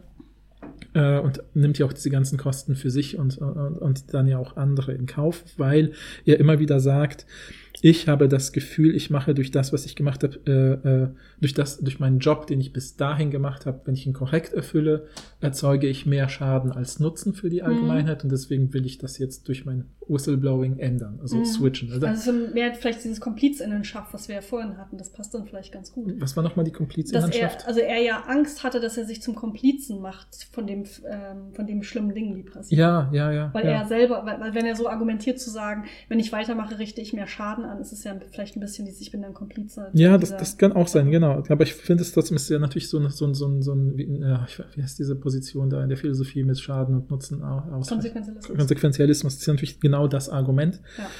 Ähm, ne, dann hat er halt gesagt, dann wurde er, wird ja auch immer wieder gefragt, hey, wenn du schon 2007 versucht hast, warum dann erst 2013 letztlich gemacht oder so? Dann sagt er, ja, kurz, Bis dahin habe ich ausgerechnet, so lange. Das wäre jetzt so witzig. ja, Weil es so genau. lange dauert, diese ganzen Sachen auszurechnen. Ja, ja. Konsequenzialismus. Nee, genau. Habt ihr gelacht, Leute? Hat jemand. Ich hoffe, ich hoffe. Aber nee, und sein, sein. Argument war halt, Obama wurde gewählt und ich habe Ah. wirklich die Hoffnung gehabt, Ja, ja. Äh, dass, dass das jemand ist, der das ändert. Dann Mhm. habe ich gesehen, es ändert sich gar nichts, sozusagen, ja, weil diese Strukturen genauso laufen. Das ist ja nochmal so ein Argument zu sagen, die höchste Instanz im amerikanischen Staat, der Präsident, ein neuer Präsident, der völlig andere Werte meiner Ansicht nach, also Snowdens Ansicht nach, zu vertreten scheint, macht, lässt die genauso walten wie vorher. Und das Mhm. geht nicht. Das war für ihn sozusagen so ein Schlussstrich, dass er dann gesagt hat, jetzt muss ich ja nach außen. Also damit folgt er dieser Logik, dass er sagt, intern geht's nicht, weil selbst die Mhm. höchste Instanz offensichtlich nichts daran ändern will. Ähm, und dann argumentiert er tatsächlich, äh, na, also er sagt halt hier, also ich bin nicht damit einverstanden, dass alles aufgezeichnet wird, weil da eben gegen das Privatrecht verstoßen wird und so. Äh, und das wird, hier wird so eine Architektur der Unterdrückung aufgebaut, eine potenzielle, das finde ich auch schwierig. Und ähm, er sagt halt, aus seiner Sicht ist das, was er gemacht hat, auf keinen Fall eine Straftat. Deswegen mhm. akzeptiert er auch nicht verklagt zu werden. Äh, und weil er sagt, und er bezieht sich halt auf die Nürnberger Prozesse, ne? also die, mhm. die, die Prozesse, bei denen die Nazis ja für ihre Taten verurteilt worden sind, wo er genau diese Sache im Völkerrecht, deswegen komme ich jetzt wieder dahin, ausgearbeitet wurde. Deswegen finde ich es interessant, dass das hier gar keine Rolle spielt, aber in gewisser Weise. Aber es ist auch keine, keine rechtliche Auseinandersetzung, sondern. Das stimmt, genau. Ich, ich habe es dann auch verstanden, warum nicht. Aber ich finde halt interessant, dass er das als Argumentation heranzieht, weil bei den An den Nürnberger Prozessen, wo ja dann eben die äh, Führungs bestimmte Führungspersonen der Nazis, die man zumindest gekriegt hat, äh, ähm, verurteilt worden sind, eben unter anderem wegen natürlich der massenhaften Ermordung von äh, JüdInnen. Ähm, wurden ja verurteilt und es gibt aber immer diese, diese ne, schon seit Cicero oder was weiß ich, aus dem römischen Recht geltende, das geltende Prinzip äh, auf Latein nulla poena sine lege, also keine Strafe ohne Recht. Ja, also du kannst mhm. nicht jemanden bestrafen, wenn diese Person unter einer, einem, ähm, wie soll ich sagen, rechtlichen, also eine Lege ist ja Lex, also Recht, ohne dass es Geld, es war ja kein geltendes Unrecht im nationalsozialistischen mhm. Staat, das zu tun, was die, was sich ähm, ähm KZ-Kommandanten gemacht haben. Mhm. Und dann wurde immer gesagt, okay, was passiert hier eigentlich mit dem Rechtssystem, wenn wir die jetzt sozusagen after the fact verurteilen? Ja, ja, okay. Und dann wurde das Völkerrecht halt tatsächlich weiterentwickelt und man hat gesagt, es gibt wir schaffen es, wir sehen ja offensichtlich, dass hier moralisch Dinge passiert sind, die monströs sind, katastrophal ja, sind, die wir nicht durchgehen lassen können auf so einer Formalität, sonst fallen wir auf genau die falschen Logiken ein, die im nationalsozialistischen Staat und in anderen Diktaturen, totalitären Staaten ja genutzt werden, um solche mhm. Dinge möglich zu machen. Wir müssen uns davor schützen. Deswegen wurden danach ja auch so etwas wie die Menschenrechte entwickelt. Mhm. Und eben äh, im Völkerrecht wurde eben gesagt, Individuen sind per se in, auch internationalen, also über einzelnationalen Verpflichtungen unterstellt. Und diese Verpflichtungen sind eben letztlich später die Menschenrechte geworden. Ja, und man hat dann eben gesagt, äh, deswegen gibt es auch den Gerichtshof für Menschenrechte in Den Haag oder so, mhm. ne, die dann eben auch zum Beispiel DiktatorInnen verurteilen, weil sie eben sagen, bis hin zum zu Staatsoberhäuptern äh, gilt auch für sie diese internationale Verpflichtung, die übernationale Einzelverpflichtungen des Gehorsams äh, sozusagen über, ja. die, die, übersteigen die, äh, dass man eben sagt, hey, wenn da Unrecht Menschen gegenüber geschieht, fallen diese Leute auch unter die Pflicht, das eben mindestens zu melden, um ja, dann ja, eben diesen Missstand stimmt, zu beheben. Ja, also, voll. und da sagt Snowden eben, darauf beziehe ich mich. Das habe ich gemacht, ah, sozusagen. Ja. ja, das ist voll interessant. Ich gehe mal davon aus, weil sie sich ja auch auf Snowden vor allen Dingen und Chelsea Manning dann im Buch ähm, beziehen, dass sie das noch im Buch mehr ja, ausdingsen. Mhm. Äh, Wahrscheinlich ist, ich gehe mal davon aus, diese Hauptpositionen, bevor sie das Buch geschrieben haben, waren diese beiden, Deontisch und mhm, mhm. Extrema Ratio. Mhm, mhm, und sie versuchen ja dann das zusammenzudenken.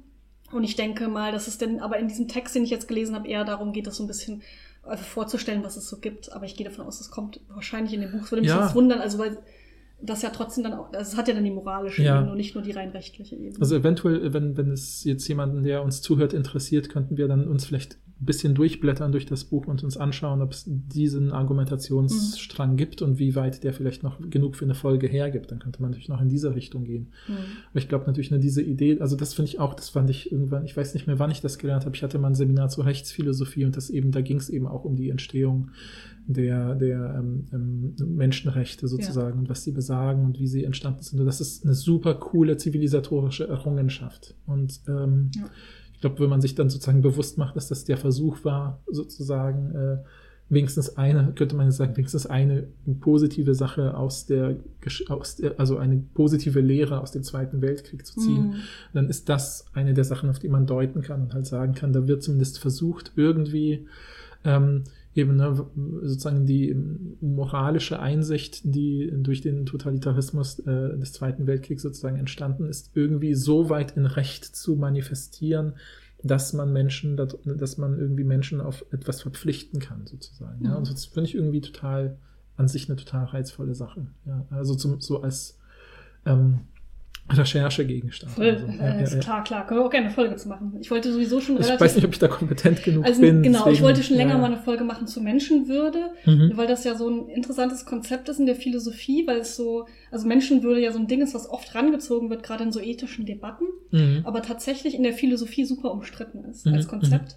Und ich glaube, das wissen ganz viele Leute nicht. Mhm. Und das finde ich ganz interessant, da mal äh, sich das anzugucken. Also wenn ihr Interesse daran habt, können wir das machen. Ich mache das ganz oft in Seminaren. Also, Cool, ja, voll gut. Thema, Ich, also ich habe Interesse, wenn sich noch jemand meldet, machen wir und, da, das. und in dem Zusammenhang äh, kann man Ja. ja auch dann über Menschenrechte reden. Ja, ja. Äh, ja, also ich fand das total interessant. Ich habe übrigens auch gesehen, weil ich ursprünglich dachte halt die ganze Zeit, wie kann ich in diese Folge, weil oft mache ich ja so eine Frage am Anfang Mhm. Ähm, zum Thema und dann ist mir nicht so richtig diesen eingefallen, weil ich billigen Witz erzählt. dann habe ich jetzt einen billigen Witz erzählt, tut mir immer noch leid. Aber ich dachte ursprünglich, ich gucke mal, wie das eigentlich an Unis ist. Mhm. Ähm, und interessanterweise gibt es an manchen Unis auch eine Meldestelle für Whistleblowing. Ah, krass. Also manchmal ja, heißt ja, das ja. auch Whistleblowing, Mhm. manchmal Mhm. heißt es einfach Meldestellen und da kann man halt anonym. Also es gibt ja sowieso alle möglichen Anlaufstellen an jeder Uni, auch bei sowas wie Diskriminierung und so.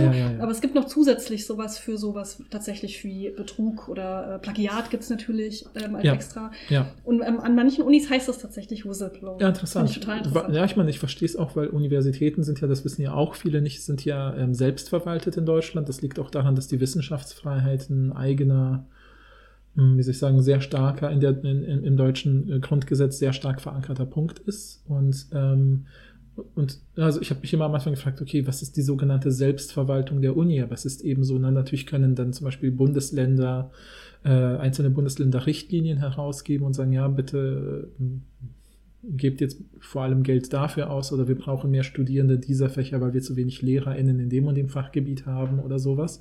Aber die Uni entscheidet selbst, wie sie es umsetzt, ja, und Mhm. konkret dann tatsächlich in, in Anweisungen gibt. Also es gibt Unis, wo man mit, was weiß ich, wie heißt das, mit so, mit so, mit so Kartensystemen seine Stunden checkt. Ähm, es gibt, es gibt andere Unis, die sagen so, ja, wir verlassen uns auf sie, machen sie, wie sie denken. Und, Mhm. oder an manchen Unis ist es in dem einen Fachgebiet so, in dem anderen anders und so. Und das ist irgendwie cool, das fällt alles unter die Wissenschaftsfreiheit.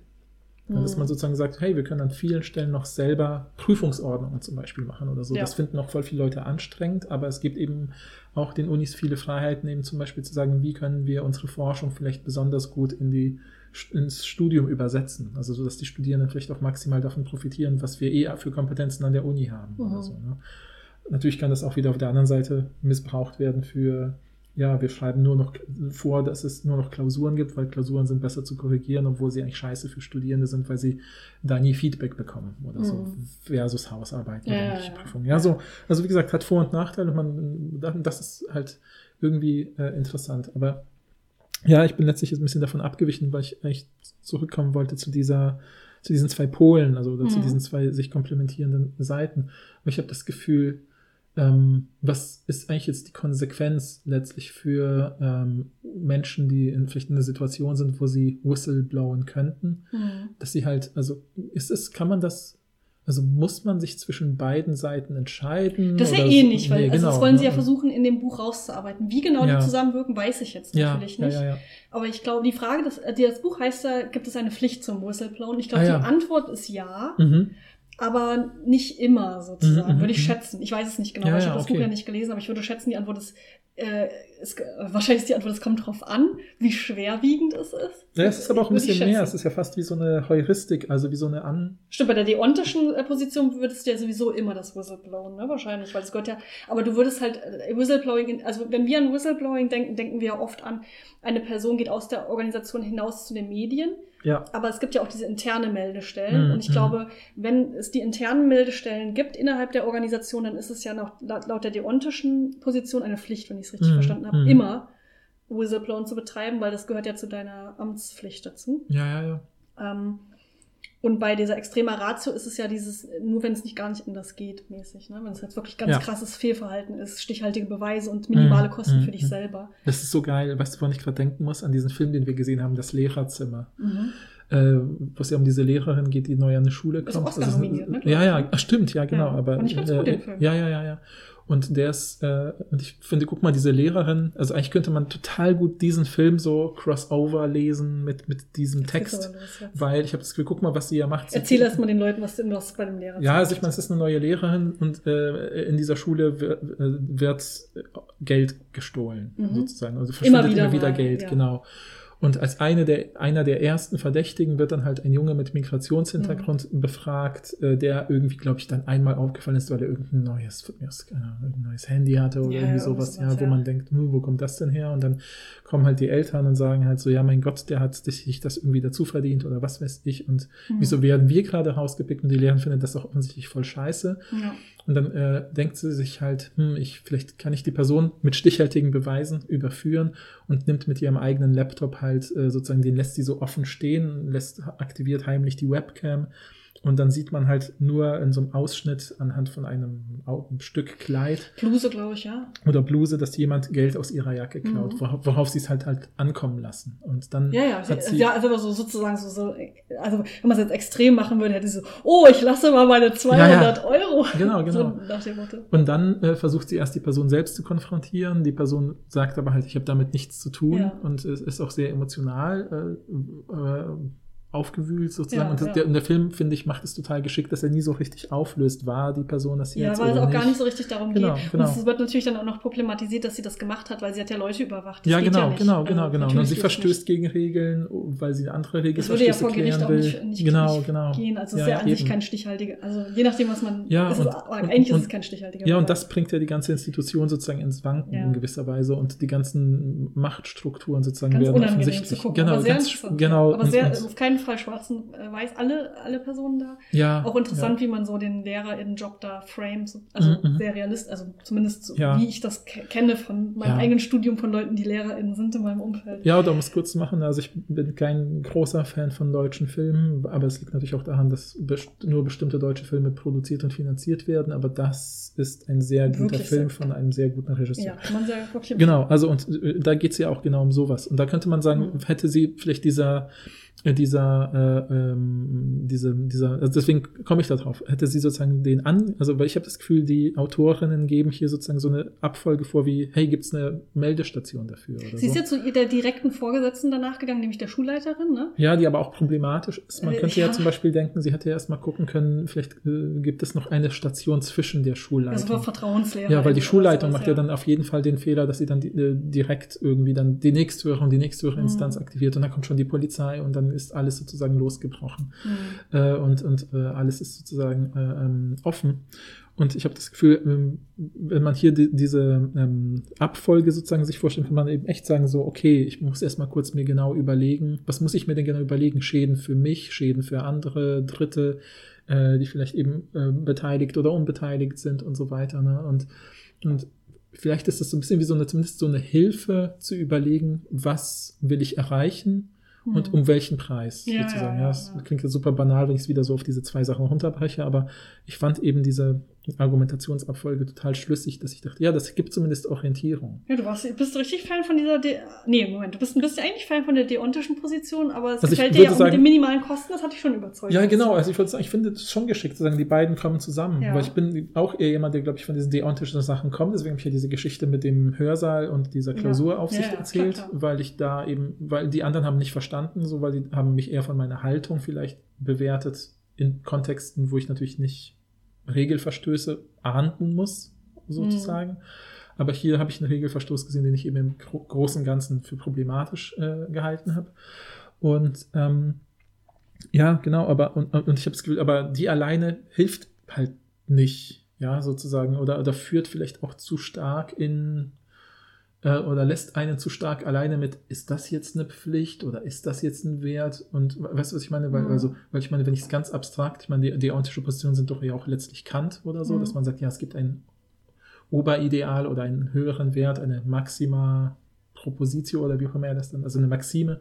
Wobei es ist ja. sozusagen deontisch und nicht deontologisch, aber egal. Ach so, ah, sorry. Aber es okay, geht, trotzdem okay, ja, ja. geht ja trotzdem in die Richtung. Gut, dass ich den Text nicht nein, lesen musste. Nein, es geht trotzdem, nein, es ist ja trotzdem, ist ja trotzdem ein, ein Guss. Ein ja, okay, okay, okay. Ja, genau. Ne? Und ich könnte ja quasi sagen so, okay, aber die kann ich ja nicht selber definieren. Ich muss sie ja trotzdem irgendwie an irgendwas messen und dann kommt ja diese andere Seite hinzu und das ist vielleicht echt nicht schlecht, finde ich. Also deontisch nur im Sinne von halt Pflicht. Es geht um ja, Pflichten und deontologisch, da geht es ja auch um die Pflichten, aber das ist dann sozusagen die, die ethische Theorie des, des Ja, ja, ich meine eben, ist mir klar, dass es die, mir geht es darum, dass es ja die Pflicht ist im Verhältnis zu dem Idealbild der Institution. Ja, ja. So, und das muss man ja schon Und das ist halt diese irgendwie- gewöhnliche, also das ist ja der größte Unterschied. Bei der Extrema Ratio geht es ja wirklich um das ist etwas ganz Außergewöhnliches. Ja, Und bei der deontischen ist es eine ganz gewöhnliche Pflicht, Mhm. die jede Person hat. Mhm. Snowden, aber auch jede andere Person, die da gearbeitet hat, mhm. sozusagen. Ja. Ja, ja, ja, ja. Aber ich finde es auch interessant. Es interessiert mich tatsächlich sogar ein bisschen, äh, also das Buch zu lesen. Ich Mhm, weiß, mhm. also den, ich weiß nicht, ob ich den Aufwand betreiben würde für den Podcast. Da kannst du irgendwo ein Seminar dazu Ja, habe ich auch schon überlegt. Vielleicht. Ich dachte gerade in meinem Kopf, ob ich ein Seminar dazu gebe zu diesem Buch. Weiß nicht, ob so viele Leute kommen, weil es auf Englisch ist, aber Ja, hey, ja. Würdet ihr so ein entspannt- Seminar besuchen? entspannter vielleicht ein bisschen. Ja, ja. Mhm, Ja, vielleicht. also ich bin dafür, dass du dieses Seminar machst, dann kennst du auch das Buch und dann machen wir nochmal einen Anschlussfolge. Dann würde ich es auf jeden Fall machen. ja, ja, ja, ja. Oder du machst erstmal die Folge und dann überlegst du, ob du ein Seminar machst. Das ist aber ist ja auch Ja, ja. oft die Reihenfolge. Ja, ja. Ähm, aber ich finde das ein, guten, ein guter erster Einblick, finde ich trotzdem Total, in das Thema, auch wenn wir total. jetzt ähm, das Buch nicht gelesen haben. Vielleicht hat das jemand von euch gelesen oder wird jetzt inspiriert, dann könnt ihr uns gerne Mhm, Bescheid sagen, ob sich mhm. das lohnen würde. Ja, Oder ob das im Grunde das hier ist, ein bisschen ausformulierter mit mehr Beispielen. Ja. Kann auch sein. Wissen wir nicht. ja. Und deswegen, Ähm. also vielleicht nochmal, um es ins Aktuelle auch zurückzubinden, ne, der Prozess mit Julian Assange ist halt jetzt auch eben vor diesem Hintergrund interessant, dass man eben sieht, je nachdem, welche Entscheidung da gefällt wird, werden eben, wird das eben so ein, wie soll ich sagen, wird wieder irgendwie so eine Sache manifestiert als Urteilsspruch, die vielleicht die Definition von weiteren Whistleblowing-Möglichkeiten wieder Ja. irgendwie, sage ich mal, juristisch greifbarer macht. Und deswegen kann man sich natürlich überlegen, ja, es geht irgendwie geht's nur um ihn. Wird er ausgeliefert oder nicht? So, das ist die banalste, kleinste Deutung, die ich da Mhm. reinlegen kann. Aber die größere Deutung ist natürlich, wie verhält sich die Weltgesellschaft zu, zu Whistleblowing? Ja, so. Ja, ja. Genau, weil, das ist, genau, weil, weil Julian Assange haben wir ja gesehen, ist kein Whistleblower, sondern ein Adressat von Whistleblowing. Und Mhm. das heißt, wahrscheinlich diese ganzen Sachen, die wir ja gesagt haben, treffen ja auch gar nicht auf ihn zu, sondern eigentlich wären das ja ganz andere Überlegungen bei ihm. Ja, ja, Weil es ja, da geht's ja dann um sowas, vielleicht auch wie Medien, vielleicht ist es mehr wie Zeit, eine Zeitung oder die Presse tatsächlich. Mhm, mhm. Inwiefern die eine Pflicht hat, das dann weiterzutragen. Ja, ja, ja. Und das sind, da spielen ja an, ähnliche Überlegungen wahrscheinlich eine Rolle wie mit Kosten-Nutzen und so, aber und es ist dann wahrscheinlich auch sowas wie die Pflicht von Journalist, investigativen JournalistInnen Mhm, und so, mhm. sowas zu, zu preiszugeben. Aber ich glaube, das sind an, nochmal andere Überlegungen. Ja, ja, ja, und klar. in dem Sinne hilft es schon, weil eigentlich ist es ja immer so ein uninteressanter Move, finde ich, zu sagen, wenn man jetzt mal, na, man sitzt so vom Fernsehen und dann sagt jemand so, oh, guck mal, äh, das neueste Urteil zu Assange, dem Whistleblower. Und dann sagst du jemand, so eine Philosophin neben dir und sagst so, Entschuldigung, Julian Assange ist kein Whistleblower.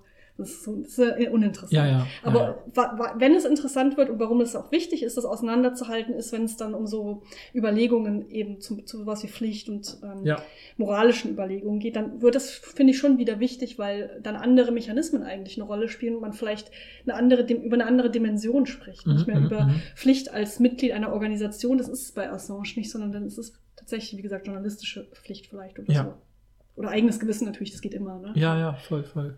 Ja. Ja, schreibt uns doch mal, wie ihr das findet. Äh, also, was denkt ihr über das Whistleblown? Hat euch das weitergeholfen, unsere Perspektiven auf die Sache? Also Mhm. diese Analyse von diesen PhilosophInnen, aber auch natürlich die Beispiele, was lachst du denn so, Naja, die ähm. Paul uns erzählt hat.